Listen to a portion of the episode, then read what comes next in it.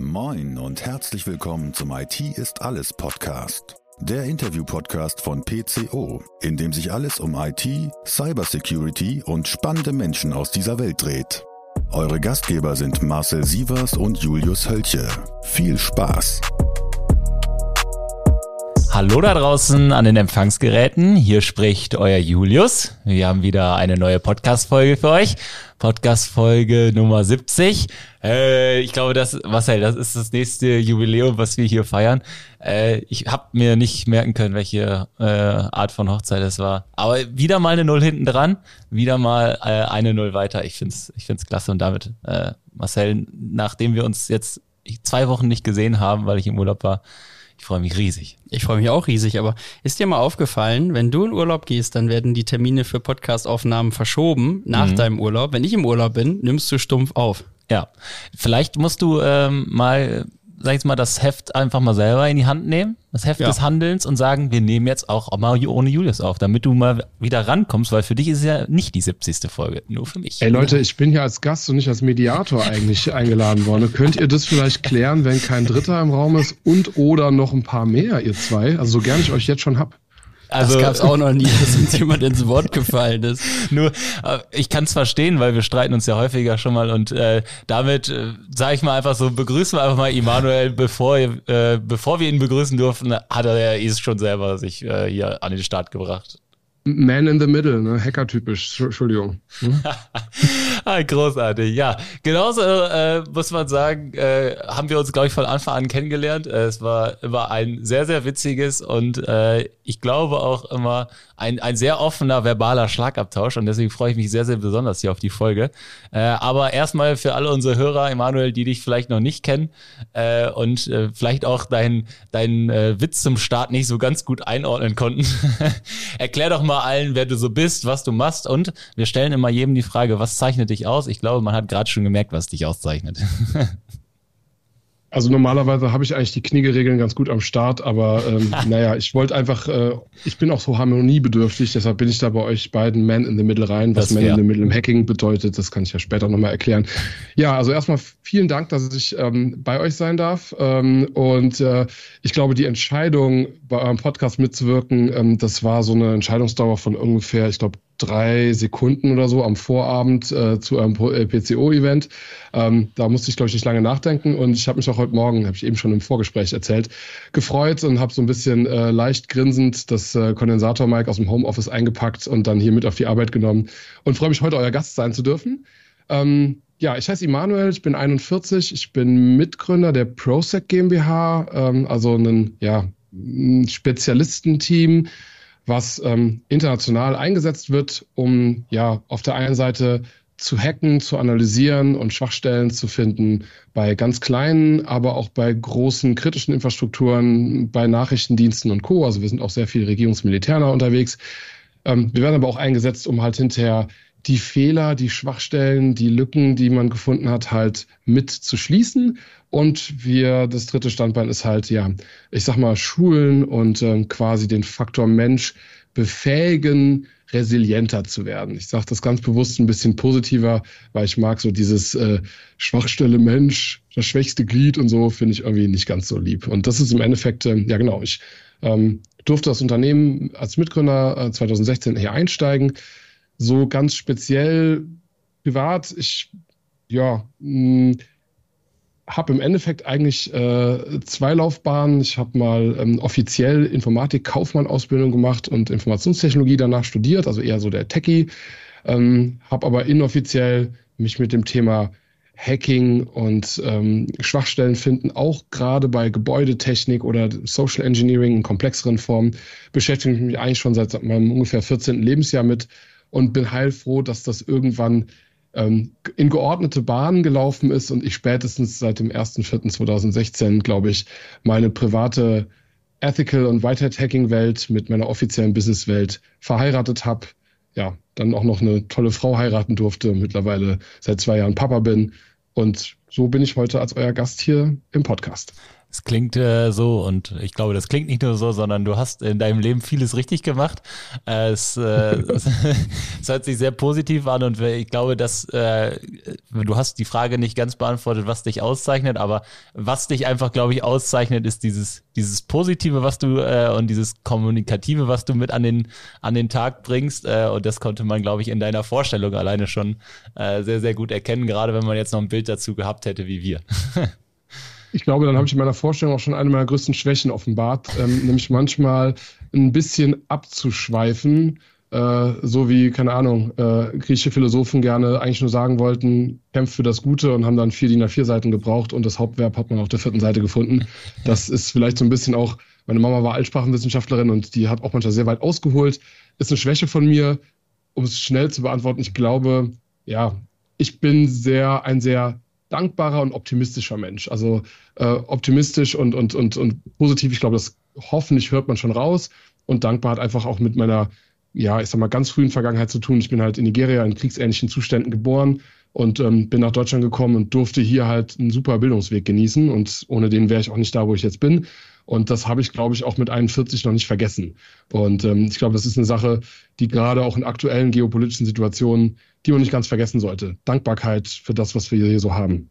Absolut. Also es ist äh, ein sehr, sehr wichtiger Aspekt und ich finde, äh, das, das merkt man dir an und äh, ich glaube, das ist auch eine, eine große Stärke, wenn man damit äh, so die Tage beginnt, so wie du jetzt schon sagtest, ja. du freust dich nach dem Urlaub hier hinzukommen, dein Mikrofon einzupacken, äh, dann fällt einem vieles am Tag leichter und ich glaube, seinen Mitmenschen drumherum auch. Also äh, es ist äh, sehr spannend, wie du dein, dein Leben angehst und auch Du hast ja gerade schon mal so ein bisschen was über deine Laufbahn, sag, nenne ich es jetzt einfach mal gesagt, äh, die so ein bisschen aus, aus zwei Welten kommt.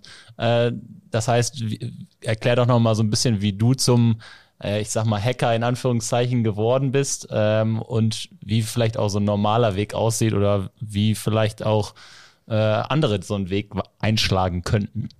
Mhm. Ja, also ich bin ja immer so ein bisschen auf dem äh, äh Klischee-Aufheben-Trip, gerade beim Hacking, haben wir auch im Vorfeld da schon mal kurz drüber gesprochen. Und ähm, ich glaube, meine Vita, aber auch das, wie man das werden kann, bestätigt das nochmal so ein bisschen. Ähm, es gibt leider nicht so oft den äh, Hollywood-Weg. Man steht morgens auf, hat, zieht sich ein Hoodie an und dann kommt so ein, so ein Schein über einen. Ich versuche das jetzt irgendwie mit Sounds zu machen für die Hörer. ähm, und dann zieht man die Hoodie-Kappe auf und dann wird man Hacker. Das ähm, sehr häufig oder sehr viele aus der Szene ähm, ja haben einen sehr pragmatischen oder auch manchmal nicht so schönen Anlass. Und bei mir war es eben so, ähm, dass ich quasi mit meiner Mama, die Deutsche äh, war, und meinem Papa, der ist Nigerianer, ähm, ich quasi aus Nigeria mit meiner Mama geflüchtet bin und habe halt relativ früh angefangen, Informationen zu beschaffen. Wo komme ich eigentlich her? Ähm, was ist eigentlich in dem Gebiet passiert, in dem ich geboren wurde und und und. Und ich ähm, hatte einen sehr hohen Wissensdurst, auch schon als 14-Jähriger, und habe dann halt ähm, den das, das, das, diesen Wissensdurst nicht über den normalen, regulären, juristisch cleanen Weg, sage ich jetzt mal, gestillt bekommen und habe dann halt angefangen mit Informationsbeschaffung. Und ähm, ganz wichtig, da war ich noch weit davon entfernt, dass ich wusste, dass das Information Gathering oder Reconnaissance heißt, geschweige denn, dass das irgendwann mal ein Business Case wird oder das BSI sowas mal in Richtung Penetrationstester oder so benennt. Also ich habe einfach mich damals, im, ich habe versucht, Informationen zu bekommen und habe das versucht, natürlich über technische Wege, aber auch über hm, individualpsychologisch manipulative Wege, also Social Engineering. Mhm. Ähm, und so ist das bei mir halt gewachsen und irgendwann dann, ich sag mal, durch den Job und so weiter professionalisiert worden. Und ich bin dankbar, jetzt mit diesem Wissen und diesem Know-how mit unserem Team zusammen, ja, ich sag mal, Bevölkerung, Wirtschaft und auch Staat und Verwaltung schützen zu dürfen. Wie man das wird, da gibt es leider noch kein Generalrezept. Mhm. Also es gibt noch, ist mir zumindest weltweit kein präziser Studiengang Penetration Testing und Co. bekannt. Man, es gibt viele gute Studiengänge für IT-Security, für IT-Sicherheit und, und, und. Aber am Ende des Tages, glaube ich, ähm, ja, muss man, kommt man nicht drum rum, sehr viel autodidaktisch zu machen. Ähm, am Ende des Tages ähm, gibt es verschiedene Zuläufer. Man kann ein guter ähm, Programmierer und Anwendungsentwickler sein und sich dann ableveln in Richtung, ähm, ich sag mal, mit einem Scope und einem Fachbereich für Web-Applikationen, für Mobile Apps und Co. Man kann ähm, ein guter Netzwerker oder IT-Systemintegration, Ausbildung gemacht und sich dann in der Infrastruktur weiterentwickeln. Aber auch da darf ich offen mit umgehen. Äh, ähm, sehr viele bei uns äh, sind ehemalige äh, KameradInnen der Bundeswehr, haben dort eine solide Ausbildung, Grundausbildung genossen in diesen Bereichen und wollten irgendwann für ein anderes Why, für einen anderen Purpose halt antreten. Also mhm. ich glaube, ähm, man, das Wichtigste ist erstmal nicht die genaue Ausbildung, sondern dass man hat wirklich Bock darauf, man möchte wirklich ähm, in dem, mit Hacking bestimmte Sachen bewegen dann findet man eigentlich auch den Weg. Ich will jetzt nicht diese Allgemeinplätze, du kannst alles schaffen und du kannst jeder sein. Nee, sorry. Chaka. Finde ich, find ich schwierig, ja. Aber man kann sehr, sehr viel erreichen und ähm, man, es gibt verschiedene, man, es, es, gibt manche, die kommen äh, aus dem Individual, also aus dem Psychologiebereich, wie zum Beispiel Linus Neumann. Es gibt manche, die kommen aus dem Infrastructure-Bereich. Wir hatten auch einen Master-Absolventen Philosophie hier bei uns im Team. Also man muss halt einfach nur das wollen. Man muss dann auch bereit sein, sich sein Wissen zum Teil zusammenzusuchen, weil es mhm. den fertigen Studiengang noch nicht gibt. Ja, und das ist so eigentlich mein, äh, meine Sache, die ich auch draußen den Leuten mitgeben kann. Ähm, wendet euch an Menschen oder Teams wie uns, es müssen ja nicht wir sein, und fragt einfach mal, welche Lehrinhalte, welche Themen, äh, wie bei Web-Applikationen, Juice Shop oder sowas, wo, wo kann ich anfangen? Und dann findet man seinen Weg. Finde ich äh, sehr spannend, weil ich meine, gerade äh, bei euch ihr so sehr spezialisiert auf das Thema äh, Pentesting und Co. Selbst bei uns finden sich ja immer wieder diese äh, interessanten unterschiedlichen Wege, wie man äh, quasi zu einem IT-Dienstleister kommt und wie man hier äh, ja eine entsprechende ähm, Möglichkeit auf der einen Seite kriegen kann, auf der anderen Seite auch sein Know-how, was man vielleicht in irgendeinem Teilbereich aufgebaut hat, sehr, sehr sinnvoll einsetzen kann. Und da finde ich es sehr, sehr spannend, dass es äh, bei euch ge quasi genauso ist. Das heißt, dass man so ein bisschen eine Grundlage mitbringt und die dann verfeinert mit, äh, mit ja, sag ich mal, Werkzeugen, die ihr vielleicht auch einfach bei euch bei ProSec habt, äh, wo ihr dann Leute weiterbilden könnt. So ist es ja wahrscheinlich. Das heißt, ihr könnt schon aus einer relativ gewissen Breite, ich meine, du bist ja dann auch Unternehmer, äh, schöpfen an Personal, was ihr rekrutieren könnt, so von der, sag ich mal, Breite an Personen und an, an ja, Grundlagen, die diese Person mitbringt. Ich, ich, glaube, um das vielleicht auch ähm, als einen konkreten Case für die Zuhörer einfach zu machen, ähm, wenn man ProSec und ARD googelt, es gibt bei uns, ich bin mal ich bin kein Freund davon, sich jetzt selber äh, zu beweihräuchern, das können wir gut oder das folgendes machen wir toll. Ähm, ich würde lieber so die, un, die etwas neutralere journalistische Perspektive. Es gibt ähm, in der Mediathek eine kleine Doku über uns, die geht auch nur vier Minuten, ähm, wo auch der Gründer Tim, ähm, ich und noch ein, zwei andere was dazu sagen. Da sagen wir auch was zu dem Thema, wie man das durchaus vom Bildungsweg her machen kann. Ist nur ein Vorschlag, ja. ist eine neutrale Doku. Vier Minuten, ähm, ja, und Vier da sagen wir was dazu. Finde ich cool. Ähm, Emanuel, lass uns auch mal so ein bisschen, äh, sag ich jetzt mal, äh, ins, ins Eingemachte gehen, was, äh, was auch so die aktuellen Erkenntnisse angeht, äh, die ihr mhm. vielleicht dauerhaft in eurer täglichen Arbeit auch äh, sammelt. Du hast eben schon mal angesprochen, ja, so dieses Schwachstelle Mensch, das wollen wir äh, erstmal umgeben, damit es gar nicht so negativ wird. Ähm, lass uns deswegen die, die Frage vielleicht mal so verpacken, wie kommst du, wie kommst du, wenn ihr oder ihr, wenn ihr Penetrationstest macht, meistens, äh, gerade wenn man jetzt so einen klassischen externen Penetrationstest macht, wie kommt man in die äh, Unternehmen rein? Sind es, sind es noch wirklich diese klassischen Phishing-Mails, die wir alle kennen, wo, wo irgendeiner mal nicht genau aufpasst oder vielleicht auch äh, gerade äh, nicht das Know-how dafür hat, äh, so, so tief das zu verstehen. Oder, und das ist so mein Gefühl in letzter Zeit, dass das Thema Schwachstellen doch nochmal echt in, in der letzten Zeit explodiert, egal wo man hinguckt. Äh, man sieht, glaube ich, bei, bei jedem, egal ob es IT-Security-Anbieter sind oder äh, klassische IT-Infrastrukturanbieter, die Schwachstellen rauf und runter. Naja, also vielleicht ein kleines Vorwort. Ich bin erstmal sehr, sehr froh, dass wir in Europa auch zu den Teams gehören, die, wenn sie solche Fragen beantworten, das ist mir auch wichtig, das völlig losgelöst jetzt von Lösungsanbietern von Herstellern von Hard- und Softwareprodukten tun? Also ich antworte jetzt zwar natürlich als Mitgründer von ProSec, aber das könnte jetzt auch in meiner Rolle als Digitalbeirat ehrenamtlich für die Stadt Koblenz sein oder einfach ja. als Ethical Hacker, wenn ich das beantworte. Es ist mir wichtig, dass das nicht irgendwie, äh, das nicht irgendwie geprimed ist.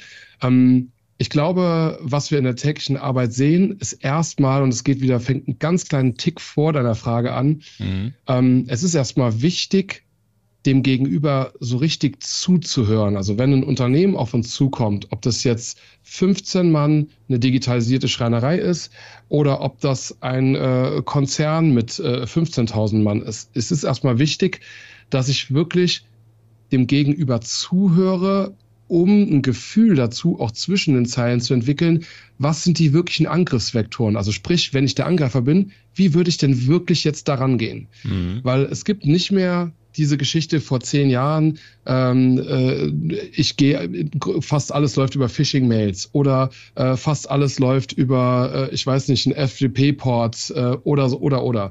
Ähm, es ist mittlerweile so, dass man, glaube ich, ähm, versteht, ich muss mich erstmal in den Kunden, der anfragt, reinversetzen, damit ich mich danach in den Angreifer reinversetzen kann, der, äh, der, der das Unternehmen angreifen würde. Heißt konkret, mhm.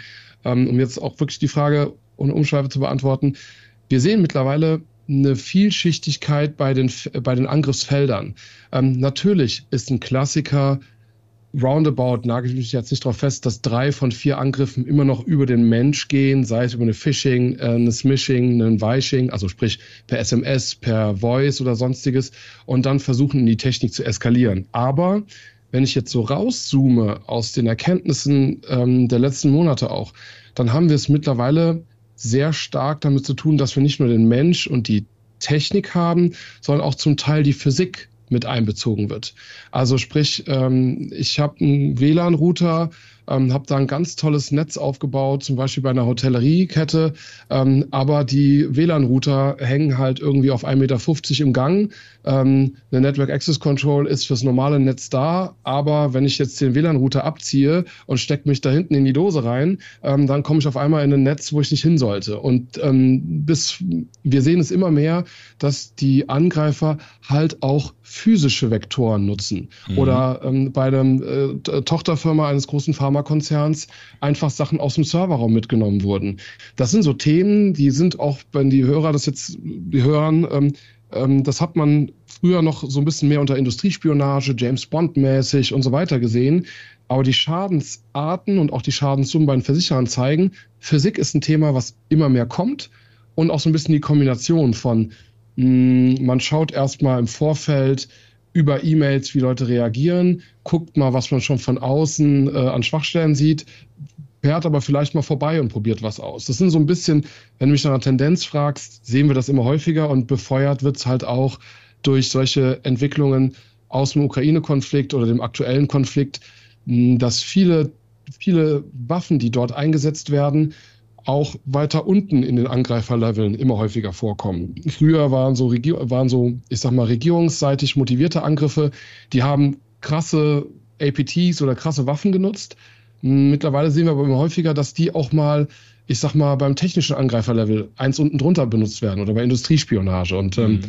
also kurzum, die Angriffe werden vielschichtiger, werden kreativer, sie werden auch ausgereifter, Stichwort Phishing-Mails. Ich hatte das ein kurzen äh, Beispiel mal in einem, in einem, ähm, in einem Zwiegespräch angedeutet von einem Projekt mit einem kleinen Apotheker, den wir hier gemacht haben, ähm, wo wir das halt nachgestellt haben und wirklich gesagt haben, okay, lieber Apotheker, ähm, du hast deine Apotheke digitalisiert. du hast jetzt einen Roboter, der deine Apotheken, äh, der deine Medikamente von hinten nach vorne schießt. du nimmst jetzt Rezepte an per WhatsApp. Lass uns mal angucken, wie würde ich jetzt deine Apotheke angreifen? Und ähm, sind halt auch so vorgegangen und haben einfach eine gute, realistische Angriffswelle auf die MitarbeiterInnen gefahren, konnten dann auf den Drucker springen äh, von außen über den Mensch, konnten dann äh, quasi äh, im Netz weiter eskalieren und konnten am Ende auf alle Patientendaten ähm, übers Faxarchiv zugreifen. Und das ist, glaube ich, eine Sache, es ist wichtiger, die, die Frage, welche Angriffe sehen wir, ist das eine aber auch die Frage umdrehen und sich die Frage stellen, was was ist realistisch für das potenzielle Opfer? Jetzt habe ich wieder viel geredet, Entschuldigung. Ich, ich finde es äh, ich find's sehr gut, dass man da, davor noch weiter anfängt, weil äh, ich glaube, das kennen wir auch ganz gut und ich glaube, das kennt jeder, der sich in der Branche bewegt, irgendwo als Dienstleister. Manchmal kommen Unternehmen ja auch mit einem gewissen festgefahrenen Blick äh, auf uns äh, Experten und Dienstleister zu und sagen, wir brauchen das und das. Und vielleicht nochmal dann genau in dem Moment halt eine Frage davor anzufangen. Äh, warum ist das Danke. euer Gedanke und äh, warum glaubt ihr, dass ihr das und das braucht und vielleicht nicht äh, das und das, sage ich jetzt mal. Ne? Vielen Dank, dass du das sagst. Wirklich danke. Ich, ich fasse mich kurz, ich muss es nur gerade einbringen. Wir haben manchmal so Anfragen. Ähm, äh, beispielsweise äh, ein, ich sag mal, kleiner Spezialist für CNC-Fräsen, sagen wir mal irgendwie ähm, 50 Mitarbeiter ähm, der sagt, kommt dann äh, und sagt, hier, äh, wir brauchen ähm, äh, Industriespionageangriff, weil folgendes äh, sagt, ähm, ja, das Unternehmen, für den wir Zulieferer sind, ne, in der Zulieferkette. Mhm. So, und dann kommen die an und sagen, hier, wir hätten gerne mal wirklich Industriespionage, volles Programm. Dann muss ich manchmal oder müssen wir manchmal hm, das, den Mandanten oder den Klienten erstmal so ein bisschen beruhigen und sagen, ey, das ist ganz nett, dass du das alles jetzt anfragst. Und es ist vielleicht jetzt auch vertrieblich nicht schlau, das zu sagen. Aber lass uns mal bitte die Basics erstmal angucken. Ja. Und das zusammen mit einem Lösungsanbieter wie euch in den Griff kriegen. Und dann lass uns über das Level reden. Und der zweite Teil, den ich noch sagen muss, wollte, ist, ähm, oftmals fragen Mandanten oder Klienten an, äh, Herr Bär, ich hätte gerne in Q1 jetzt mal den Faktor Mensch, in Q2 machen wir mal die Infrastruktur und in Q4, da schauen wir uns mal den Online-Shop an. Und dann sage ich halt öfter, muss ich halt sagen, okay, wollen Sie jetzt Pakete oder wollen Sie das, was der Angreifer macht? Weil der Angreifer macht es nicht so. Entschuldigung, jetzt für die Berliner Schnauze. Also es ist halt, am Ende des Tages ist halt nicht interessant, was wir toll finden, als Projekt zu machen. Oder das hört jetzt hart an, was der Kunde sich vorstellt, wie der Angreifer das macht. Unser Job oder der Job generell von Teams wie uns international ist es, dass wir realistisch das Angriffsszenario durchführen, was bei ihm passieren kann ja. und ihn dann wirklich sicherer machen. Völlig unabhängig, welche Hersteller. Wir müssen es schaffen, den Kunden wirklich sicherer zu machen. Und das ist 2023 äh, fortfolgende noch wichtiger als vor fünf Jahren, weil es gibt nichts, was so gefährlich ist für 15, 150 oder 15.000 Mann Unternehmen wie ein Cyberangriff. Ja. Punkt. Absolut. Also ich kann es einfach nur unterschreiben, Marcel, was mir gerade in den Kopf kam. Äh, so eine kleine Anekdote. Marcel und ich sind, ja, es war relativ zu Anfangs meiner PCO-Zeit, sind wir zu einem Kunden in, in Emsland gefahren. Mhm, Haben ja, die vielleicht auch gerade in den Kopf. Äh, und also auch so genauso wie du es gerade angesprochen hast, so wir brauchen eine Industriespionage. Äh, damals, äh, der Kunde hatte sich ganz felsenfest in den Kopf gesetzt, er braucht einen äh, externen äh, ein, ein, ein, ein Penetrationstest vor Ort, aber richtig so schön mit, äh, hier kommt jemand im Blaumann verkleidet. Der und Van fährt der vor. Der Van fährt ja. vor und versucht hier äh, so, so richtig hier alle übers, übers äh, Kreuz zu legen und äh, gucken mal, wie weit er kommt dann, wenn er hier wirklich auf dem Gelände ist. Und wir hatten uns nur eine halbe Stunde vorher mal ganz grundsätzlich äh, über Informationssicherheit und Co. unterhalten. Äh, und da konnte man eigentlich in einer halben Stunde feststellen, also das war nicht das, was die brauchen, sondern also da fehlte es an Grundlage in der IT-Infrastruktur. Die hätten auch mal von extern überhaupt erstmal gucken müssen, weil bevor sich da jemand von, von äh, intern dahin fährt ins Emsland und die, die Arbeit macht, äh, da gibt's genug andere, die das von außen versuchen, äh, irgendwo anders auf der Welt sitzen, so aus dem Gedanken eines Angreifers. Ja. Und ja. äh, das war so, so, das, so, so ein spannendes, äh, sehr, sehr gut passendes Beispiel dazu. Also deswegen finde ich sehr, sehr gut, äh, wie du es eben gesagt hast, einfach nochmal einen Schritt vorher anzufangen. Und ich fand auch deinen Insight gut äh, zu physischen Angriffen. Ich weiß nicht, wie du es siehst, Marcel. Äh, so, ein, so ein bisschen äh, teilweise bei uns äh, auch schon so ein bisschen verloren gegangen, äh, würde ich mal sagen, zumindest was das wirklich sehr aktive angeht. Also wir haben diese passiven physischen Angriffe ja auch immer mal wieder, die wir erleben über äh, einen, einen Wartungsmitarbeiter in der Produktion oder weiß ich nicht was, ne, wo vielleicht das äh, häufiger mal passiert, aber wirklich diese ganz klassischen, ich meine, manchmal kriegt man ja auch nichts davon mit, deswegen ist es ja auch Spionage, aber das kommt uns doch schon seltener vor, oder? In der Tat, äh, man muss ja auch jetzt wieder unterscheiden. Immanuel hat das ja, ja. eben gesagt, wenn wir jetzt nochmal beim 15-Mann-Betrieb im Handwerk bleiben. Dann ja. ist das natürlich auch so ein Unternehmen, da kennt jeder jeden. Und wenn du da jemand bist, der da auf dem Hof rumläuft, ne, dann bist du eigentlich relativ schnell gespottet und wirst für gewöhnlich auch sehr schnell danach gefragt, was du genau möchtest und wie viel Holz du kaufen möchtest. Das heißt, das ist nochmal was ganz anderes, als wenn du jetzt ein Hotelgast bist, ne, und ja, du bist irgendwo, ja. oder im, die großen Casinos, ne, in, in äh, Las Vegas. Gut, die sind jetzt über eine Telefonhotline irgendwie da reingefallen und äh, da war MGM kurz ein paar Tage tot. Ähm, aber auch an deren Spielmaschinen und Co., die haben natürlich ganz viel mhm. CCTV, aber in Amerika funktioniert das ja immer wieder. Du ziehst dir irgendwie so ein offizielles Dingsbums an und dann fragt ja keiner mehr was. Hast vielleicht noch so einen gefälschten Ausweis. Da muss man halt immer gucken, für wen ist das wie relevant und Mittlerweile haben wir das bei Pentests und auch bei so beratenden Leistungen, gerade wenn wir mal wieder raus dürfen und zu einem Kunden können. Ich schaue mir zum Beispiel immer ganz gerne mal an, kann ich einfach reinrennen oder wenn ich an der Zentrale vorbeigehe, werde ich wieder zurückgerufen. Ne? So mhm. nach dem Motto, hallo, was äh, machen Sie denn hier?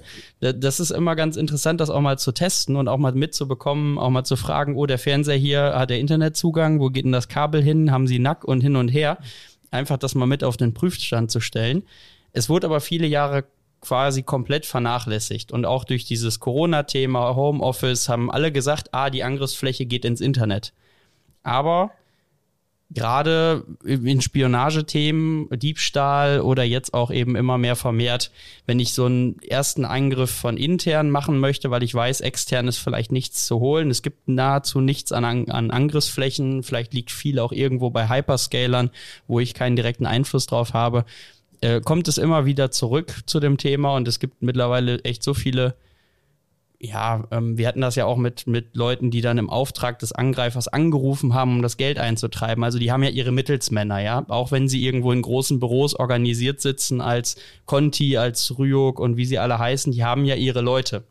Und das kann auch zu einer Gefahr werden.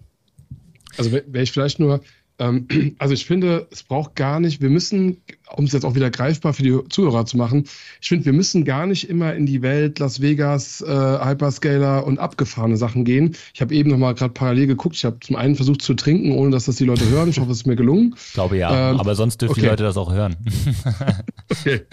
Äh, zum zweiten habe ich mal geguckt, was war so der, einer der ersten Cases, ähm, gerade im Handwerks- und Kleinstbereich, die mal so wirklich publik wurden. Und ähm, also das können die Hörer auch machen, wenn man jetzt ProSec und Handwerkskammer und Bootsbauer googelt. Ähm, 2016 schon gab es bei uns hier in der Region einen Bootsbauer, der hat das auch öffentlich gemacht, Daniel Enk ähm, aus Dreiskaden. Ähm, das ist ein 15-Mann-Betrieb mit, wie Daniel selber gesagt hat, zwei PCs und einem iPad. Ja, so, also vom Digitalisierungsgrad. Zwei PCs und einem iPad. Und die sind halt gehackt worden weil, jetzt ist für eine Brücke zum ganz Anfang, Man in the Middle, Zwinker, Zwinker, äh, halt äh, eine E-Mail mit einer äh, Rechnung abgefangen wurde und ganz billig, glaube ich, mit PDF-Expert ähm, die, äh, die IBAN äh, äh, mhm. verändert wurde. Und es gab dann einen Schaden von, also in einem Case von der Handwerkskammer steht es drin, 10.000 Euro. Ähm, so, das war Ende 2016. Noch nicht abgefahren, noch nichts mit Deepfake und so weiter. Ne? Ja, und easy. ich finde es immer wieder, ne, ganz easy. So, und ich finde es immer wieder wichtig, ähm, ich bringe solche Beispiele ganz gerne und auch zum Nachgoogeln, ähm, weil sehr häufig, also ich bin erstmal froh, auch dass wir so in der Konstellation sprechen. Also quasi wir als Team, so eher der Facharzt und der, ich sag mal, das Röntgen, das CT und äh, weiß nicht, das große Blutbild macht und euch als einen Lösungsanbieter, ähm, ja, die danach auch halt Medikamente haben und die danach auch die Lösungen implementieren können und und und. Ich finde das erstmal sehr cool und fair, dass wir in so einer Konstellation hier sprechen. Ähm, aber eine der größten Herausforderungen ist doch eigentlich das Mindset auch in den Unternehmen, gerade bei den kleineren. Der Daniel Enk hat hinterher in den Case unten reingeschrieben, gerade die Kleinstunternehmen werden immer häufiger Ziel. Aber ich glaube, korrigiert mich, gerade so in der Range zwischen fünf bis, ich sag mal, 1500 Mitarbeitern, ist jetzt schon eine weite Range, aber ich, ich lehne mich mal aus dem Fenster und sage das, haben wir immer noch sehr häufig diese Einstellung, ja, wer soll mich denn schon hacken und was bei mir ist denn schon interessant? Wirklich, das will ich mhm. nochmal unterstreichen, wer soll mich denn schon hacken und was bei uns ist denn schon interessant? Wir sind noch keine Forschung, wir sind noch keine Militär und so weiter. Und genau dieses Mindset holen sich halt die Angreifer und genau dieses Mindset sorgt dafür, dass, ich habe es, glaube ich, auch im Interview bei euch auf der äh, PCO-Veranstaltung mit, mit Moritz gesagt, Wir werden ungefähr Ende nächsten Jahres dahin kommen, dass Cybercrime nicht nur seit zwei, drei Jahren erwirtschaftet Cybercrime mehr Geld als der weltweite Drogenmarkt. Das ist nichts Neues. Aber wir werden voraussichtlich Ende nächsten Jahres dahin kommen, dass Cybercrime mehr Cash umsetzt als Drogenmarkt und Prostitution zusammen. Verdammte Axt. Ich muss es nochmal auch für alle Hörer, für wirklich alle sagen. Und das ist jetzt nichts, ich bin lange aus dem Alter raus, dass ich das toll finde, weil es fürs Geschäft gut ist und, und, und. Nee, ich finde es verdammt nochmal gefährlich für unsere Gesellschaft. Ich finde es eine Herausforderung für die Digitalisierung. Und sorry, ich, ich will jetzt nicht zu dystopisch hier äh, sein, auch nicht für die Hörer, aber der Sache sollten wir uns stellen. Sollten wir uns stellen als Unternehmer, ähm, als kleinerer und größerer Mittelstand, aber auch gerne im Take-Team mit Lösungsanbietern wie euch oder Spezialistenteams wie uns. Sorry, ich muss das jetzt mal kurz nochmal so raushauen. Ist, ist äh, genau richtig, weil ich finde, wir versuchen immer alle in unserer Branche äh, den, äh, das Ganze nicht zu schwarz zu malen, äh, aber irgendwann muss man es auch machen, auch wenn man so ein positiver Mensch ist wie Immanuel, dass man solche Dinge auch einfach mal anspricht, wenn sich so eine Entwicklung, die sich ja schon abzeichnet seit ein bisschen länger, dass man sie dann auch äh, einfach mal genau in so einem Rahmen anspricht. Also äh, finde ich genau richtig. Äh, Immanuel, ich habe, äh, wir waren ja jetzt gerade mal so beim, beim Einstieg in Unternehmen, äh, was, was ich immer den äh, ja mindestens genauso spannenden Teil finde, äh, weil äh, wir da natürlich auch als Service Provider häufig mit drin äh, stecken dann, was so die Verbreitung angeht. Äh, von daher so die Frage in deine Richtung, wenn man dann drin ist, äh, und ihr habt wahrscheinlich auch häufiger mal interne Penetrationstests, die ihr anbietet, wo äh, ihr, sag ich mal, drin vielleicht äh, mal einen Zugang kriegt äh, zu irgendeiner LAN-Büchse oder mal äh, einen User habt und einfach mal guckt, wie weit ihr kommt. Äh, wie schafft man das dann am Ende, dass man sich so unbemerkt lateral durch so ein Netzwerk be äh, bewegt und äh, entsprechend vielleicht Rechte äh, eskalieren kann, damit man am Ende des Tages dahin kommt, wo man hin will, wo man Schaden verursachen kann, in Anführungszeichen. Also erstmal, um das nicht zu technisch zu bringen, mal mit dem äh, Leitsatz von Offensive Security, try harder. Damit mhm. schafft man es. Aber ähm, also jetzt vielleicht für die Zuhörer, die das kennen, also OSCP, OSCE, OSWI und so weiter, das ist so eines der anerkanntesten ähm, äh, auch, äh, ich sag mal, Labs, in dem man äh, Hacking-Zertifizierungen machen kann und da ist halt so ein Leitsatz Try Harder. Ähm, nee, also Was bedeutet Try Harder in dem, in dem Zuge? Also erklär Ach so, ähm, wenn du gegen ähm, Try Harder bedeutet. Wenn du nicht ähm, weiterkommst, hau noch genau, mal einen drauf. Hau, äh, genau, geh einen anderen Weg. Ja, also ja. beispielsweise, ähm, also sehr viel geht halt über Kreativität ich nehme jetzt mal äh, ähm, das Beispiel, äh, das Beispiel von äh, dem Apotheker. Ähm, wir haben, wir, wir sollten ähm, für einen, einen Apotheker aus der Region, ich darf ihn auch nennen, Wolfgang Schacks, er hat mit seiner Frau zusammen sechs Apotheken hier in der Region äh, rund um Main Koblenz, hat gesagt, durchleuchtet mal meine, äh, durchleuchtet mal meine Apotheke. So, und ähm, ich habe mittlerweile genug Respekt und Demut auch vor äh, Leuten, die schon viel länger Unternehmer sind, ähm, dass ich nicht mit sowas um die Ecke komme. Klar, für einen Moment lang denke ich mir, ey Mann, wir sind eines der Top äh, Penetration Testing Teams in Europa, wieso sollen wir jetzt die Apotheke hacken? Aber im nächsten Moment denke ich mir, okay, der wird schon wissen, warum und ähm, gehe das Projekt jetzt mal einfach sauber an. Und da muss ich eine Sache so ein ganz klein bisschen schon mal auseinandernehmen aus deiner Frage. Ähm, intern und extern. Eigentlich ähm, sollte man das bei realistischen Assessments, sage ich jetzt mal ganz bewusst, gar nicht zu stark trennen. Mhm. Man sollte eigentlich versuchen, hm, das ist auch so ein bisschen einer unserer Claims, dass wir nicht einfach nur Penetration Testing machen, sondern dass wir realistische Angriffe durchführen. Ja, ja. hört sich immer so böse an, aber und so ein Angriff, ähm, der muss sich halt wirklich daran orientieren, was ist sinnvoll oder wie kann es jetzt passieren. Um jetzt mal auf den Apotheker und deine Frage zu münzen, ähm, wir haben uns die sechs Apotheken angeschaut und haben uns dann genau deine Frage überlegt, wie schaffen wir es da an spannende, an spannende Stellen? Mhm. Und wir haben natürlich mit dem, wir haben erstmal mit der Phase 1, nach Phase 2, nach P-Test und Standard international, Pentest Execution Standard, haben mit der Phase 2 angefangen, nämlich mit der Informationsbeschaffung. Erstmal geguckt, wer postet was auf LinkedIn und Xing, wer hat was auf Instagram, wer gibt irgendwas preis. Das war erstmal Punkt 1. Da haben wir so viel gefunden, dass wir schon dachten, okay, das ist schon fast zu einfach. ähm, also sind wir bei der Apotheke äh, vorgegangen und haben uns den Faktor Mensch in zwei einfachen Szenarien geholt. Wir haben erstmal zwei Wochen nach Beauftragung Wolfgang und Irina selber eine Phishing geschickt. also ähm, die war auch, das war auch nicht in der Beauftragung drin, haben wir auch nicht berechnet, aber wir wollten halt einfach mal dreist sein und gucken, so wie es halt auch oft in der Realität ist. Ne? Wir müssen jetzt gar nicht über CEO Ford und sonst was Hochtrabendes ja. sprechen. Wir haben einfach den beiden mal eine Mail geschickt mit einer Bewerbung für eine vakante Stelle für eine PTA. So, wir haben den beiden die Mail geschickt, Wolfgang und Irina. Äh, knapp zwei Wochen nach der Beauftragung und wir hatten eine 50-prozentige Erfolgschance. Ich sage jetzt nicht, wer von beiden drauf geklickt hat, aber einer hat drauf geklickt. so, äh, genau. So, wenn jetzt die Hörer das sehen könnten, also zumindest ein Mund war jetzt offen und einer hat gegrinst von euch beiden. Ähm, naja. Klassiker. Reicht genau, erstmal. So. 50 Prozent sind genug. Ja. War, war in, dem, äh, in, der, in der, ich sag mal, Geschäftsführungsebene schon äh, ein guter Score. So, und dann haben wir uns danach aber ähm, von den sechs Apotheken die KollegInnen ausgeschaut und haben halt einfach ein schönes, passendes Phishing-Szenario gebaut. Ähm, so wie es vielleicht auch bei Lernplattformen nicht unbedingt gemacht wird, aber in der Realität vorkommt. Wir haben halt einfach, ähm, hier bei uns gibt es die, die Burgfestspiele in Main Koblenz und haben dann zwei schöne Mails geschrieben. Einmal mit ähm, einem 15 Euro Rabattgutschein, wenn man in der Mail auf den einen Button klickt. Und dann nochmal eine Mail mit hier ähm, 15 Euro Rabattgutschein für die Burgfestspiele in Mayen in der Genoveva Burg. Ähm, dazu aber bitte die Windows Credentials, Anmeldename und äh, Kennwort hier an der Stelle eingeben. So, äh, jetzt grinst ihr schon so ein bisschen. Der, das Ding hat aber trotzdem relativ gut geklappt, weil wir es halt genau auf die Situation gematcht haben. Die Burgfestspiele standen an. Alle MitarbeiterInnen in dem Kreis hier kennen diesen Punkt. Jetzt schätzt ihr mal, wie viel Prozent haben wir mit den Burgfestspielen gekriegt? Ich würde auch 50 Prozent sagen.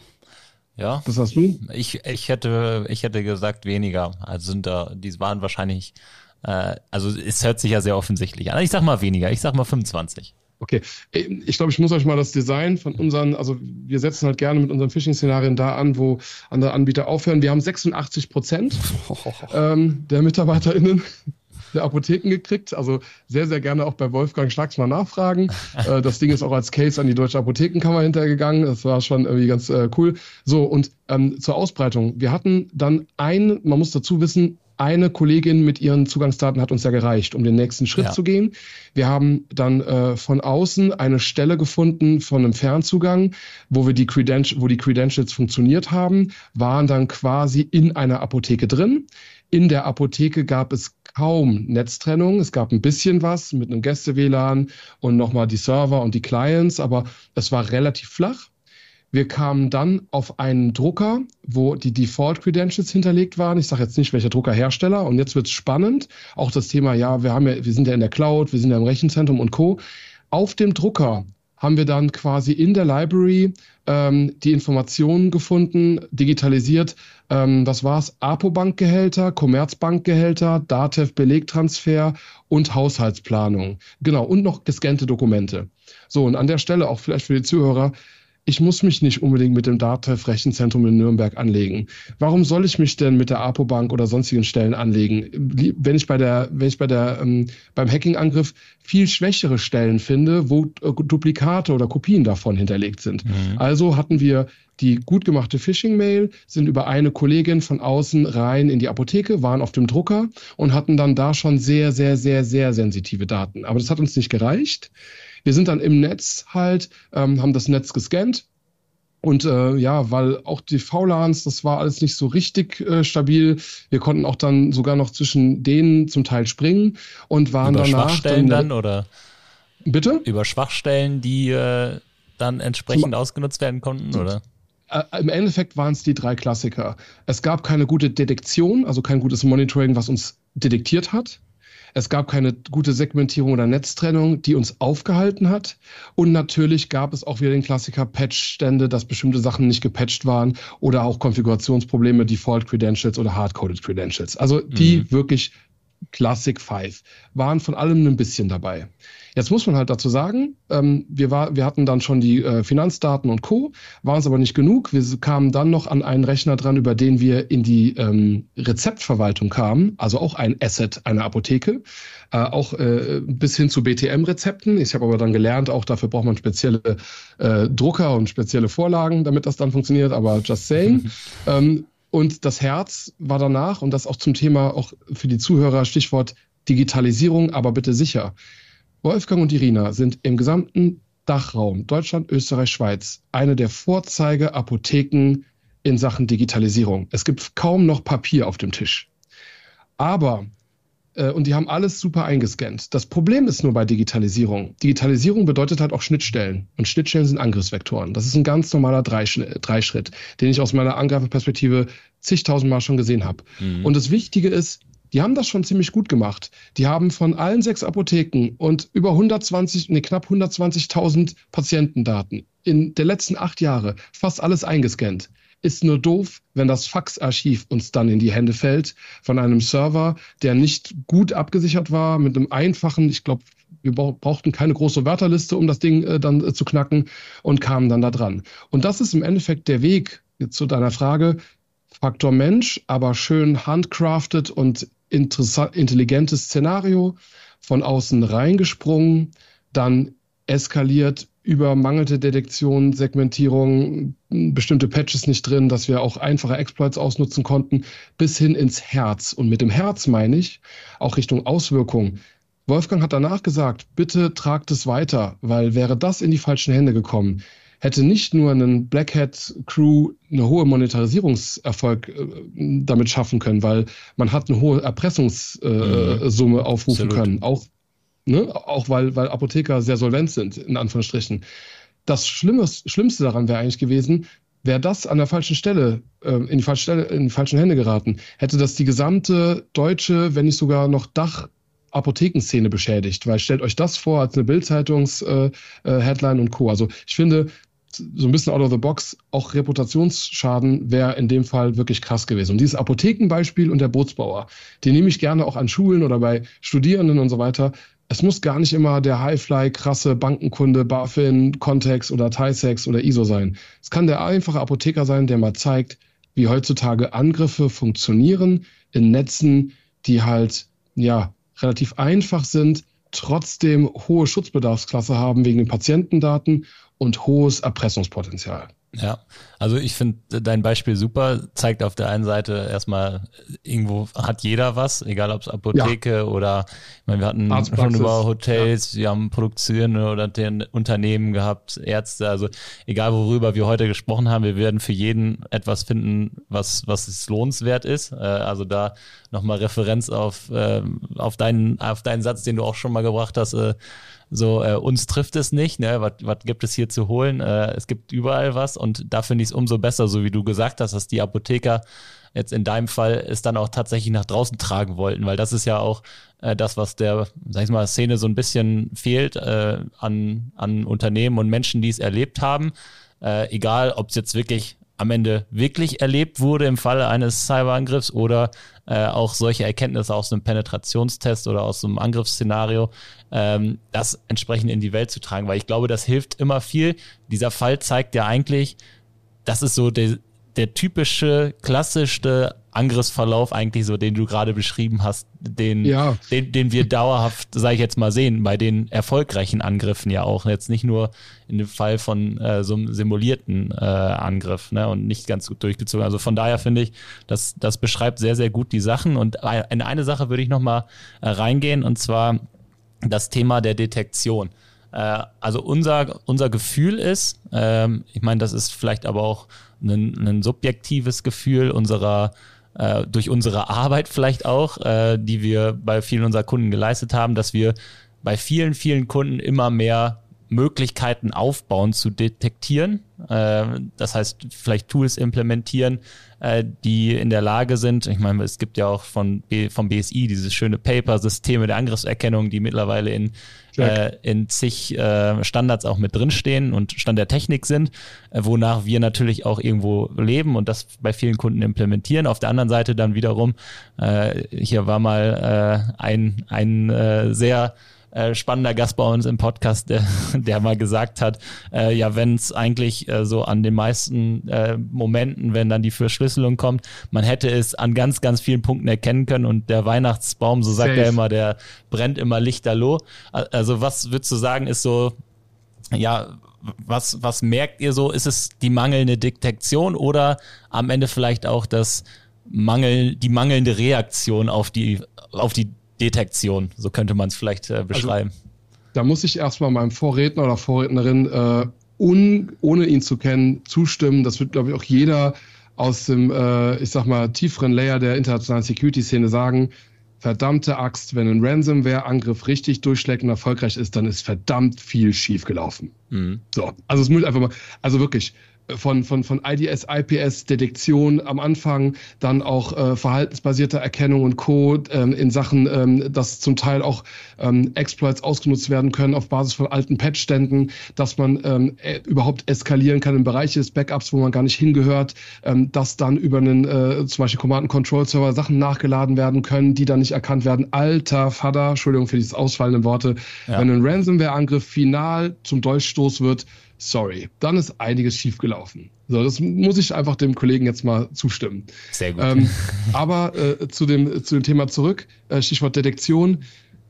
Ich mache das da immer sehr einfach. Ähm, oftmals hat es damit zu tun, ich nehme jetzt wieder sehr einfache Metaphern, auch aus meiner, ich hatte im Sommer einen Bandscheibenvorfall, da habe ich mich viel mit Ärzten und Co. beschäftigt.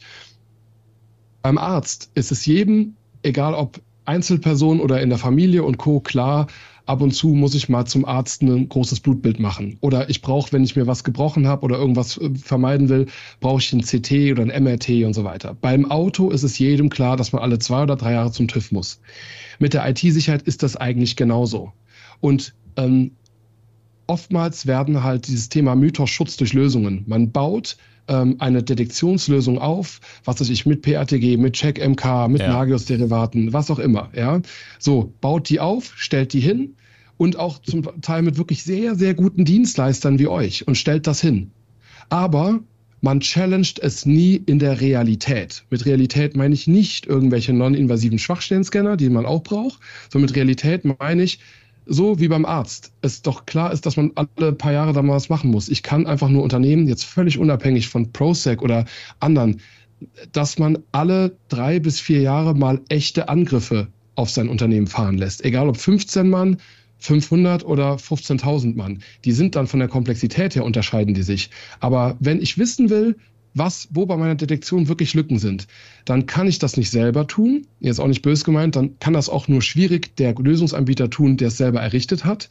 Dann müssen das Ethical Hacker machen, die ihr halbes Leben oder bei mir dreiviertel Leben nichts anderes gemacht haben ja. und die Angreiferbrille haben. Und ich glaube, der effektivste Weg der Verteidigung ist, sich regelmäßig mal von Teams, die nichts anderes machen, angreifen zu lassen. Und die Qualitätsmerkmale lassen sich auch eigentlich sehr, sehr leicht ableiten. Man sollte sich einfach anschauen, wie ist der Spezialisierungsgrad. Man sollte sich Fachartikel, wie zum Beispiel bei uns in der Knowledge Base, anschauen. Ähm, oder man sollte sich, also an solchen Themen merkt man sehr schnell, ähm, sind das Teams, die mir wirklich helfen können, meine echten Schwachstellen zu erkennen. Und ich glaube, Detektion und Verteidigung klappen nur dann, wenn man ab und zu echte Angriffe durchführt, die völlig neutral erstmal ja, ich sag mal, den, den wahrscheinlichsten Fall nachstellen oder nicht nur nachstellen, sondern ihn auch durchführen, kontrolliert. Im Endeffekt, idealerweise ist ein echter Penetrationstest ein echter Angriff, der halt nur kontrolliert durchgeführt wird. Also das ist immer so ein bisschen auch die Frage, die ich schon oft auf LinkedIn mit anderen diskutiert habe. Äh, ab wann spricht man von einem echten Assessment oder einem echten äh, Penetration-Test? Naja, dann, wenn man wirklich echte Schwachstellen findet, Sicherheitslücken findet, dann wichtig, diese auch jeweils kontrolliert ausnutzt und nicht nur anmarkert. Und ganz wichtig, die auch miteinander verbindet zu einer Killchain und wirklich wie beim Apotheker reingeht, die Patientendaten auch findet und wieder rausgeht. Das ist ja auch noch so ein spannender Punkt. Mhm. Schaffen wir es bei den Kunden auch immer wieder, ähm, also wenn wir so Projekte durchgeführt haben, fragen wir danach, hey, habt ihr uns überhaupt gesehen? Oder ab wann habt ihr uns gesehen? Oder habt ihr gesehen, wie wir wieder aus dem System raus sind? Ja, das ja. sind so dieses Detektion rein und raus. Und ich glaube, das ist auch eine Sache, die ich allen draußen ans Herz lege, mit welchem Team auch immer man das macht, dass man sich eine gute Allianz sucht aus Lösungsanbietern wie euch und Spezialisten, Fach, Sonderfreaks, meinetwegen, wie man uns jetzt auch immer nennen will, wie uns und die halt im Take-Team einsetzt, regelmäßig, um das zu tun, weil ja, also ich habe das letztens in einem Podcast mit äh, äh, von für Apotheker nochmal gesagt, wenn ihr freitags aus der Apotheke rausgeht, macht gerne die Einbruchmeldeanlage aus, macht die Brandmeldeanlage aus, meinetwegen lasst sogar die Tür im Hinterhof angelehnt, aber lasst bitte die Firewall an. Ja, sehr, sehr gut umschrieben. Was, Sorry. Finde ich, äh, ist ein guter Rat für alle Apotheker. ähm, auch, auch Kleinstunternehmer. Auch alle Kleinstunternehmer, Versicherungen hassen diesen Trick. Ja, die hassen den Trick. Äh, Marcel, das, äh, das Ganze kann ja dann auch Hand in Hand gehen, so wie, äh, oder sollte wahrscheinlich Hand in Hand gehen, so wie Emanuel es gerade auch gesagt hat, äh, was wir ja auch immer mehr sehen, weil äh, wir ja diese Schnittstelle von Detektion und Reaktion für viele Unternehmen dann sind, auch durch unseren und durch unser, unser unseren 24-7 SOC-Service, den wir dann aufbauen, damit, sage ich mal, samstags auch beim Apotheker einer auf die Firewall guckt. Ähm, da, das Ganze dann Hand in Hand zu sehen mit zum Beispiel einem Angriffsszenario wie von der ProSec, äh, um genau zu gucken, wann, wann haben wir hier die erste Detektion und wie ist vielleicht auch die Reaktion. Äh, also da, da würde ich sagen, arbeiten, äh, du hast es, wie hast du euch genannt, Immanuel? Die verrückten äh, äh, nee, äh, ja, hochspezialisiertes Freak-Team, wie auch immer. Also, ne, ja, also mir, mir, mir kam es aber eher auf, auf das Take-Team an. Ne? Ja, also zwischen, okay, zwischen ich habe die Verrückten draus gemacht, äh, tut mir leid, aber nennen wir, nennen wir es, bleiben wir bei dem verrückten Tag-Team, äh, wenn ich in Immanuels Augen gucke und äh, uns vielleicht auf der Seite, ich äh, weiß gar nicht, du kannst dir jetzt einen Namen überlegen für uns. Also dieses Zusammenspiel äh, ist dann mit Sicherheit, und ich glaube, da gibt es ja auch so einen Begriff, äh, hatten wir auch, glaube ich, mit Moritz mal drüber gesprochen hier, Purple Teaming oder wie, wie es mal dann genannt wurde, ne? dass man das Ganze zusammenbringt. Ja, es kann genau. ja Red Teaming sein, ne? es kann Purple Teaming sein, da gibt es ja verschiedene Abstufungen, hatte Moritz ja auch nochmal gesagt. Äh, aus dem Militärkontext für ihn natürlich etwas einfacher zu erklären, als äh, Emanuel das dann vielleicht macht. Äh, aber ähm, Fakt ist, das hast du eben auch gesagt, Emanuel, dieses Thema, dass wir als die Service Provider das ja auch nicht selber prüfen, ist halt auch nochmal ein wichtiger Fakt. Ne? Natürlich können wir den Kunden darauf hinweisen, sagen, wie wär's denn mal, sowas zu tun, aber das dann auch gleichzeitig mit anzubieten und zu sagen, wir können das ja auch machen, ist halt auch der Punkt. Ne? Dann ist es ja so ein bisschen ähm, wie wenn wir quasi die komplette Infrastruktur betreuen, dann ein Vorfall passiert, wir den Bericht schreiben und der Versicherung sagen, ja, aber wir haben keine Schuld daran. Ja. Also ne, diese Glaubwürdigkeit dahinter ist halt auch immer so ein passender Punkt. Deswegen muss man da eigentlich ein Dreigespann finden mit, sagen genau. wir mal, mehr oder weniger neutralen Parteien. Ne? Und im Fokus steht nun mal das Unternehmen zu schützen. Wir treten dann eben die, in die Rolle des Cyber Warriors, so würde ich es jetzt mal sagen. Ja, wir, sind, wir sind die verteidigende Insta Instanz.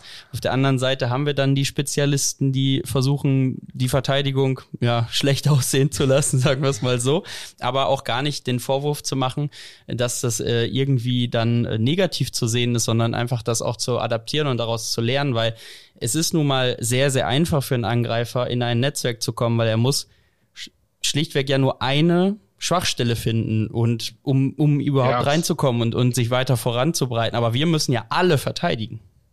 Ja, vielleicht, vielleicht ähm, dass wir das nur so ein bisschen auseinanderhalten. ähm, man muss so ein bisschen aufpassen, was ist eine Schwachstellenanalyse, was ist Penetration Testing, ja. was ist Red Teaming. Ähm, das ist, führt jetzt, glaube ich, ein bisschen weit, äh, aber ähm, was wichtig ist, also dann seid ihr vielleicht die Warrior und wir sind die Hacking-Jedis äh, oder wie auch immer. Da schön. können wir noch, die, die, Metapher können wir vielleicht auch äh, über Kommentare Kommt dann. Den Folgentitel. Äh, das, das, das, genau, das Zuhörer da äh, was sagt.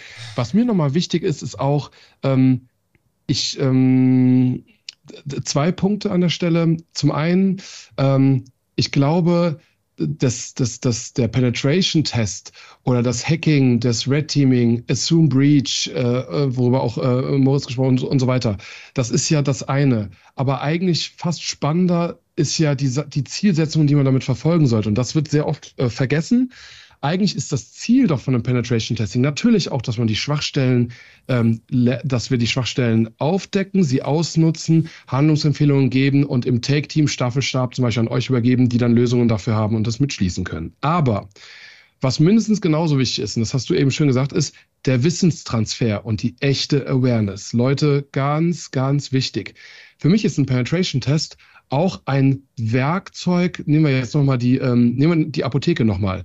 Danach war die etwas größere One-Man-Show, die die Apotheke betreut, erstmal hat geschwitzt und gedacht, oh Mann, das ist das, das, was, das, was, das, was. Und wir haben dann die Hand genommen und gesagt, ey Junge, das ist nicht schlimm.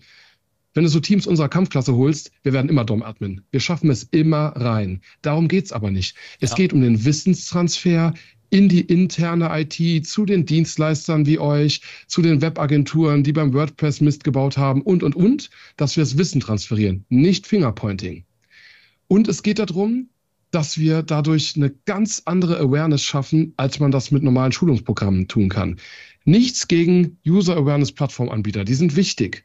Aber ihr könnt mir glauben, äh, bei diesen sechs Apotheken, da ging die Post ab, nachdem äh, alle da einzeln draufgeklickt hatten, die haben untereinander telefoniert und so weiter und so fort. Und im Endeffekt, das Wissen, was wir in die Apotheke und die Dienstleister getragen haben, die echte Awareness, ich würde sagen, über die Hälfte der äh, äh, KollegInnen von den Apotheken haben auf dem Heimweg zu Hause angerufen und haben gesagt, Schatz, du glaubst nicht, was mir passiert ist, ich habe heute auf eine Mail gedrückt. Und richtig gut den Job haben wir gemacht, wenn eine Mutter ihre Tochter anruft, ich sag's immer wieder, und sagt, ey, Schatzemaus, du kannst jetzt bitte bei Instagram mal einen zweiten Faktor aktivieren. Hm. Dann, also wenn man, wenn man es schafft, nicht nur die Mitarbeiter eines Unternehmens, sondern auch die Privatpersonen, die hm. Awareness hm. zu aktivieren, weil sie selber Teil des echten Angriffs waren.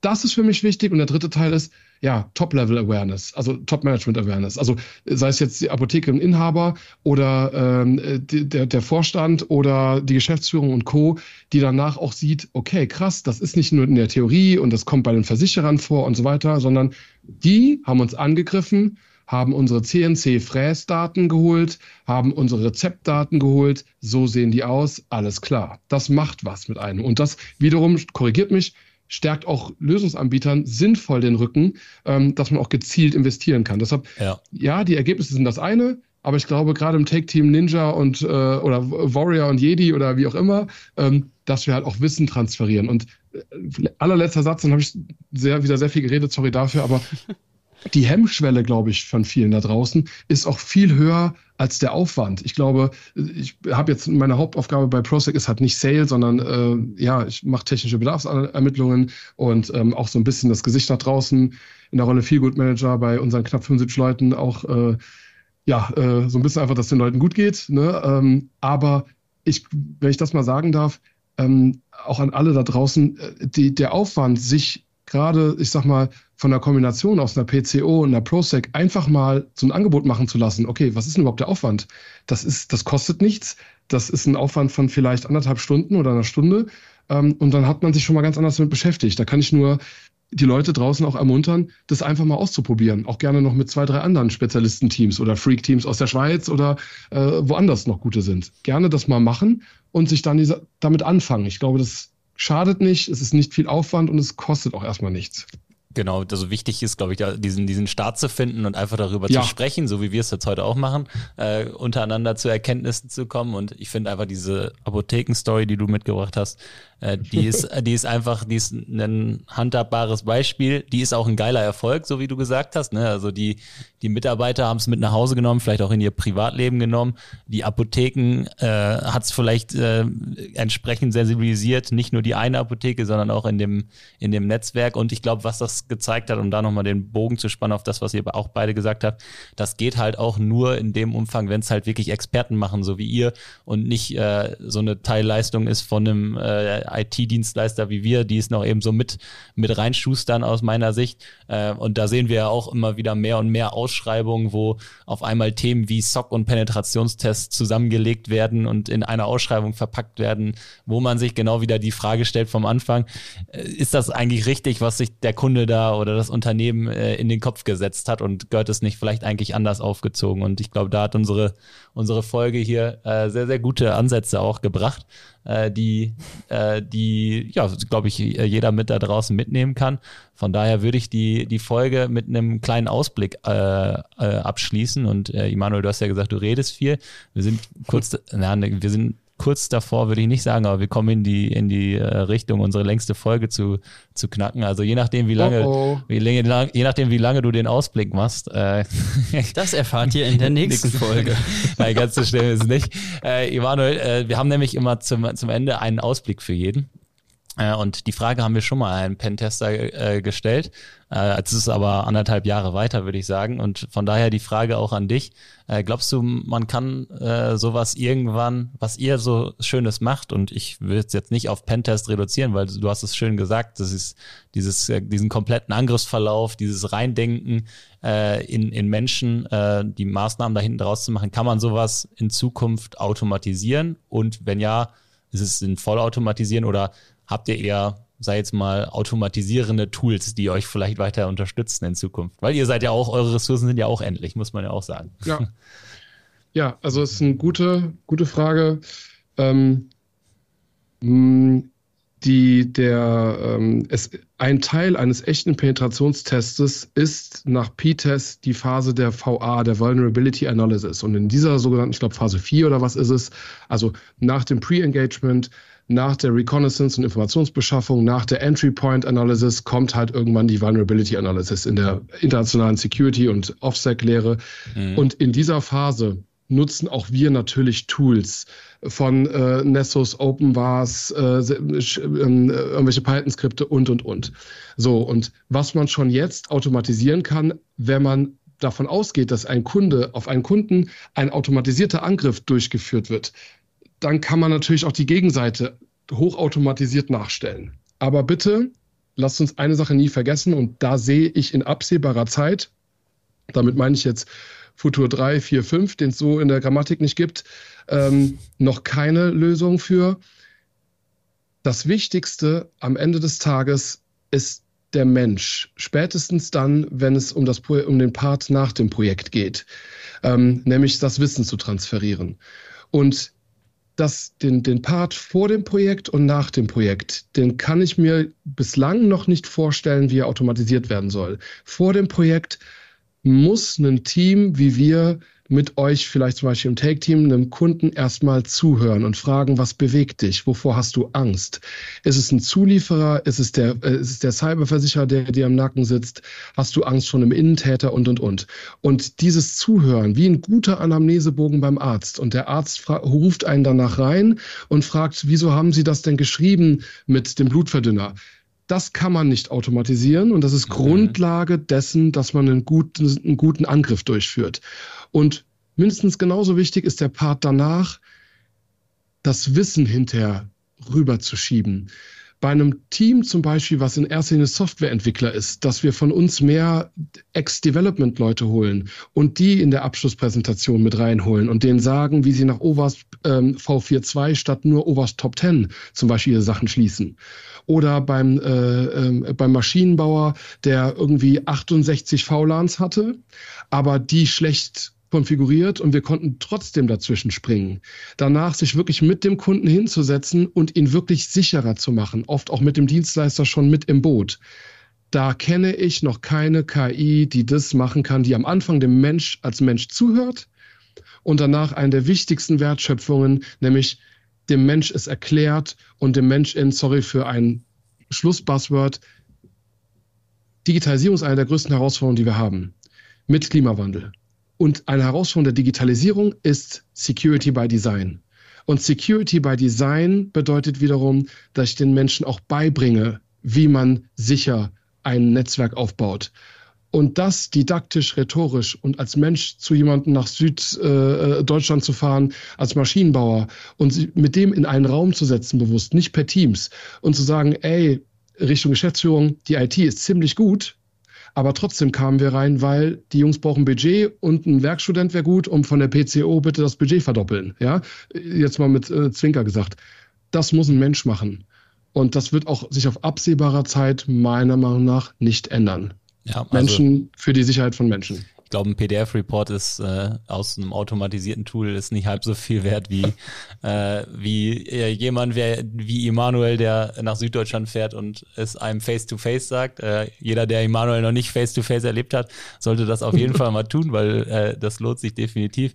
Äh, ich glaube, wir gehen in allen Punkten mit äh, und glaube ich, dass, äh, dass es so kurzfristig äh, dass uns das nichts abnimmt. Und ich glaube auch gar nicht, das Ziel von Automatisierung in Zukunft sein wird, genau diese Punkte wegzunehmen, genauso wie äh, diese Fragen zu stellen, sich in Unternehmen, in, in, in, in Menschen reinzudenken. Auch wenn man zum Arzt geht, dann will man vielleicht auch als, ich sage jetzt mal aus meiner Perspektive, 29-jähriger äh, halbwegs fitter Mensch vielleicht auch von einem Arzt anders beurteilt werden als äh, ein, Anfang 60er. Äh, ich glaube, wir haben einfach unterschiedliche Probleme und so hat jedes Unternehmen auch unterschiedliche Probleme und das nimmt uns wahrscheinlich nicht eine automatisierte Plattform mal eben ab, sondern das erfahren wir im Gespräch und das erfahren wir auch äh, in der Arbeit miteinander. Ich meine, innerhalb eines Schwachstellen äh, oder ein, eines Penetrationstests äh, wird man auch in der Apotheke andere Dinge erfahren als in einem produzierenden Unternehmen. Äh, und genau dieses Wissen zu sammeln, ist, glaube ich, äh, das steckt in den Köpfen und nicht in irgendwelchen automatisierten äh, Pentest-Tools, die es vielleicht da draußen gibt, auch wenn die vielleicht auch ihre Daseinsberechtigung haben. Aber das, ist, äh, das ist definitiv äh, der Fakt. Und in diesem Zuge äh, sage ich erstmal vielen, vielen Dank, Emanuel. Es hat sehr, sehr viel Spaß gemacht, wie immer mit dir. Behalt deine positive Art äh, und äh, ja, trag dein Wissen und äh, diese coolen Stories, die du einfach äh, auf, auf Lager hast und glücklicherweise auch erzählen darfst, äh, weiterhin nach draußen. Äh, ich werde dir auf jeden Fall fleißig auf LinkedIn äh, weiter folgen äh, und auch auf allen Events. Ich äh, klebe immer sehr gespannt mit dem Ohr an deinen Lippen, könnte man sagen. Und äh, alle, die das noch nicht gemacht haben, sollten das auf jeden Fall auf LinkedIn und auch äh, so mal äh, auf irgendwelchen Events auf jeden Fall durchziehen. Danke dir, Emanuel. Sehr, sehr, sehr gerne. Marcel, du hast äh, wie immer die letzten Worte und grinst schon. Ihr beiden, da habt ihr euch auch gefunden, ne? Das war jetzt so ein kleiner, das war jetzt so ein kleiner ja, Austausch die ganze Emanuel Zeit. Emanuel wollte ja auch, dass, äh, sag jetzt mal, das gute ich hab das Harmonie Der hier ist. von Anfang an hier Zwietracht reingebracht. Ja, ich, ich glaube, er wollte uns auseinanderbringen. Ja. Vielleicht ist, ja. äh, da hätten die sich schon wieder. Vielleicht sind wir bald, äh, ja. Emanuel, vielleicht machen wir bald den Podcast, ne? wenn Marcel mal wieder im Urlaub ist. Ja? Dann sind die Folge mal drei Stunden lang. Ne? Ich, ich will jetzt noch mal ganz kurz was zur, zur Verteidigerseite sagen mit der Foul-Automatisierung. Das fragt man mich ja nie, ne? Ja. Aber ja, ist möglich. Ja. Nein, Spaß. Machen wir damit einen Haken? Na, natürlich nicht. Nein, ähm, das ist ja, äh, du hast eben schon gesagt, das ist ja unser Sprech ja auch. Das ist eben nicht ja. dieses, ähm, ich drücke ein Knöpfchen, ich trage hier meine IP-Adressen ein, ich warte sechs Stunden und dann habe ich äh, nicht nur einen Report, dann, keine Ahnung, habe ich alle Credentials und Man-Admin und dann habe ich eine sieben Seiten Anleitung, wie ich das wieder schließe. Das gibt es einfach nicht und das wird es auch auf absehbarer Zeit nicht geben. Und in der Verteidigung ist es ja nicht anders, ne? weil ja. eine KI kann mich zwar ziemlich stark unterstützen, eine Automatisierung auch erstmal aufs Wesentliche hinweisen, aber zwischen den Zeilen muss ich trotzdem lesen. Und ich muss es in Kontext der Bedrohungslage bringen, ich muss es in Kontext auf den Business Case des Unternehmens bringen, um dann die passenden Rückschlüsse zu führen.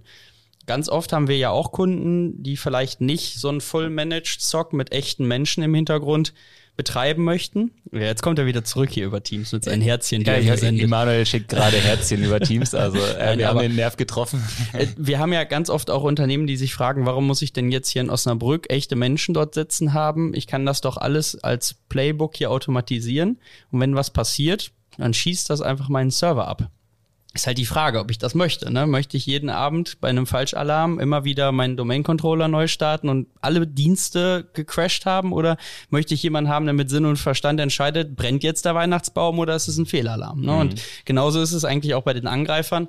Das ist ein Punkt, den kann man eben nicht über die Software automatisieren, sondern da muss es jemanden geben, der sagt, okay, hier ist die Software vielleicht nicht weitergekommen, ich gehe jetzt mal nochmal links rum, ich gehe nochmal rechts rum, ich weiß, das ist der Business Case des Unternehmens und daher steckt die Zukunft eigentlich genau in den Dingen, die wir tun. Und auch nochmal, um ganz zum Anfang zu kommen, da ist auch Potenzial für ja, Menschen, die vielleicht noch nicht wissen, sind sie dort angekommen, wo sie heute arbeiten. Ob es in der IT ist, ob es keine Ahnung, was komplett anderes ist und sie möchten einen Einstieg in einen zukunftssicheren Beruf. Ich sage ja auch immer, API-Entwickler habe ich relativ häufig gesagt, ne? Ist ein mhm. hoher Kurs, Pentest ist hoch im Kurs, SOC-Analyst ist hoch im Kurs. Also wenn ihr euer Leben lang nicht arbeitslos sein wollt, Tut das es. sind so drei Berufe, da könnte man sich mal so auf unseren Jobseiten sammeln.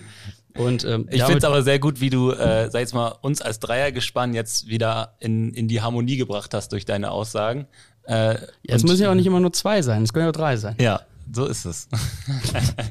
Gut, jetzt, jetzt, sind, jetzt ist natürlich, ähm, also rein vom Jobbild her ist, sag ich mal, bezahlungsetatmäßig der Pentester vielleicht der interessanteste, aber um Gottes Willen, ich möchte da nicht äh, ne, auf unsere Jobseite jetzt. Äh. ja, in Koblenz kann man noch mehr bezahlen. so, damit das, würde ich sagen, das besprechen wir nach dem Bier. Ja, oder in der nächsten Podcast-Folge. In der nächsten Podcast-Folge, ja. Also vielen Dank äh, an dich jetzt auch nochmal von meiner Seite. Emanuel war sehr schön. Ich habe dich ja auch ähm, noch ein paar Mal treffen dürfen, äh, als Julius nicht mit zur EZA konnte. Äh, wir haben ja abends auch nochmal ein ähm, bisschen gefachsimpelt. Ich weiß nicht, ob du dich noch erinnern kannst. Ansonsten äh, würde ich sagen, äh, wir haben die Folge 70 im Kasten. Wir arbeiten jo. weiterhin fleißig an der dreistelligen Zahl und ihr dürft die Empfangsgeräte jetzt abschalten. Macht's gut. Das war der IT ist alles Podcast mit Marcel Sievers und Julius Hölche. Vielen Dank fürs Zuhören. Präsentiert wird der Podcast von der PCO. Die Vermarktung übernehmen Ulf Masseling und Jana Plogmann. Der Schnitt kommt von René von der Haar und die Musik wird produziert von Markus Nögel. Bis zum nächsten Mal.